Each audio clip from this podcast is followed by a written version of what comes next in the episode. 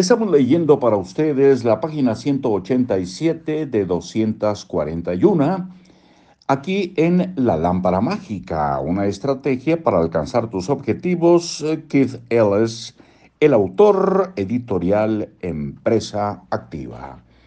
Soy Marcos Alfredo Coronado, me da mucho gusto saludarles y darles la bienvenida a Libros para Oír y Vivir.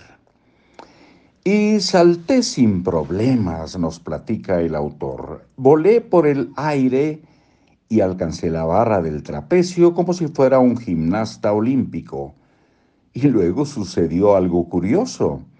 Cuando mi cuerpo saltó al vacío, 15 metros por encima del suelo, la fuerza del salto hizo que perdiera el asidero y soltara la barra y entonces caí.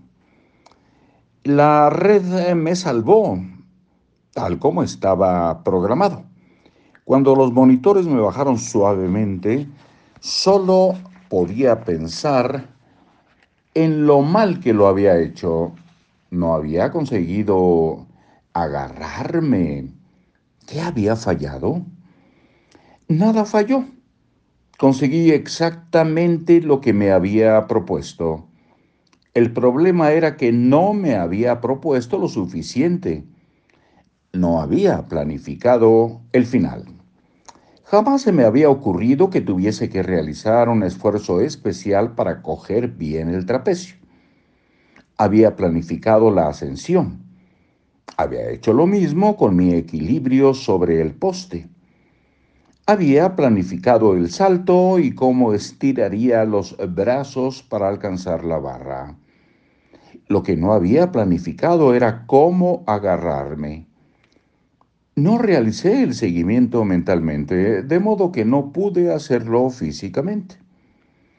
Planifica tu final, o será el final de tu planificación. Acaba tu plan, a veces cuando te acercas al final de la realización de un deseo largo y trabajoso, sientes un impulso casi irresistible de parar y relajarte. Resiste. Es como aquella sensación agradable y cálida que se siente justo antes de dormirse en la nieve y morir por congelamiento.